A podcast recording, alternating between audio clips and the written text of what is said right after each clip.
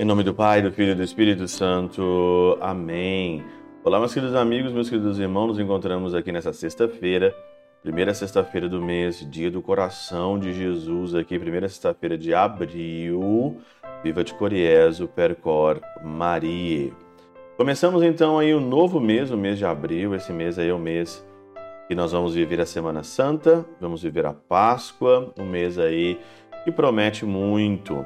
E o Evangelho é o Evangelho do capítulo 6 de João. Nós estamos continuando a ler o capítulo 6 aí de João, que é aqui a multiplicação dos pães, é o discurso do pão da vida, começando o discurso do pão da vida. Mas eu gostaria de continuar a reflexão de ontem. Se você não escutou o Teós de ontem, quando eu falava da glória deste mundo que não vale absolutamente nada, e como que as pessoas hoje estão correndo atrás dessa glória que não vale nada. Aqui no Evangelho, no finalzinho, no versículo 15, diz o seguinte aqui. Eu vou ler conforme a Catena Áurea nos diz. Jesus, sabendo que o viriam arrebatar para o fazer rei, retirou-se de novo, ele só para o monte. Depois que Jesus fez um grande milagre, multiplicou os pães de novo no capítulo 6, deu de comer a cinco, mais de 5 mil homens ali, tirando as mulheres e crianças. Ele então ali, o pessoal falou: Esse aqui é o nosso rei. Mas na realidade, as pessoas queriam a glória desta geração, a glória deste mundo. E Jesus estava preocupado em salvar as pessoas, porque o seu reino não era dali. Por isso que Santo Agostinho, na Catena Áurea, ele diz o seguinte: Contudo, era verdadeiramente rei aquele que temia que o fizessem rei. Rei é aquele que, se, que teme que o fizesse rei no lugar errado. Não um rei constituído como tal pelos homens, mas um rei no lugar errado. A glória deste mundo, quando as pessoas te coroam, quando as pessoas colocam você no primeiro lugar, é uma glória errada, é uma glória no lugar errado, porque nós estamos aqui para trabalhar, para ter méritos na eternidade.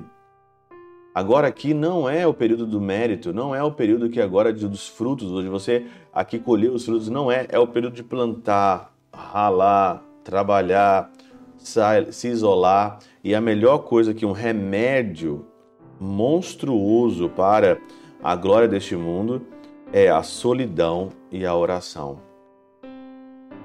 Olha, quando você está longe dos homens e longe das pessoas, você se coloca no seu lugar, você está no seu lugar. Quando você está com muita gente, quando você tem um cargo onde que as pessoas têm que ficar te paparicando, te bajulando, né? Você é, se torna pior. Você, Jesus aqui ensina quando ele viu que as pessoas estavam tentando fazer dele rei, ele saiu só. Ele voltou para o lugar aonde que ele veio. Ele voltou para o monte.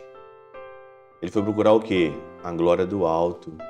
Foi procurar a aprovação de quê? A aprovação do alto, das coisas espirituais, das coisas eternas, das coisas que só ele sabia que valem muito mais do que essa glória mundana aqui. Uma glória que as pessoas não conseguem entender. Por isso, você não fique chateado quando alguém destrona a tua vida. Não fique chateado quando as pessoas não te aplaudem. Não fique chateado quando as pessoas não te elogiam. Não, fique, não fiquem procurando aprovação para o seu trabalho, para a sua vida. Nos homens e nas pessoas, elas sempre vão ser más. As pessoas, elas sempre vão ser injustas. Elas não têm a proporção, a medida certa da justiça. Elas sempre vão ser injustas com você, tanto para o mal, tanto para o bem, quanto para baixo, como para cima. Vão ser injustas. Agora, o único juiz, o único justo é nosso Senhor. E é essa glória que você tem que buscar na tua vida. As outras glórias são areia. As outras glórias são folhas ao vento que o vento toca e leva embora. tudo passa. Até a glória deste mundo passa. Não esqueça nunca disso. Busque a glória do céu.